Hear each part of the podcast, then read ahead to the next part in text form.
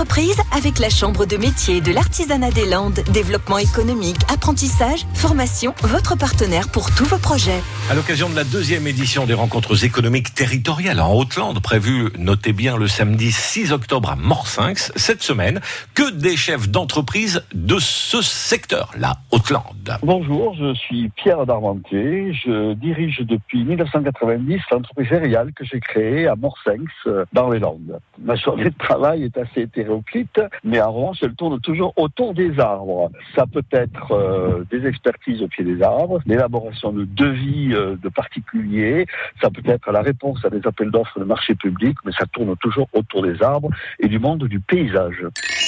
Mon activité de chef d'entreprise m'amène à exécuter des tâches très diverses, mais heureusement pour moi, le contact quotidien avec des gens totalement différents, euh, qui correspondent aux différentes tâches que j'exécute, de- des particuliers. Mais en règle générale, ce sont des gens qui aiment les arbres, donc ça me procure beaucoup de plaisir parce que nous avons une passion commune.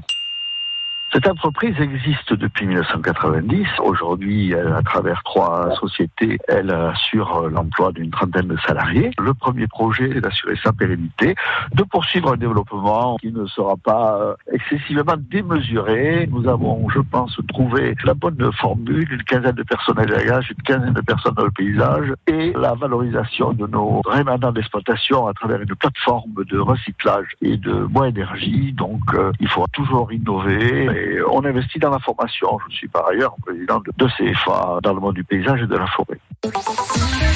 À réécouter et à podcaster sur l'appli France Bleu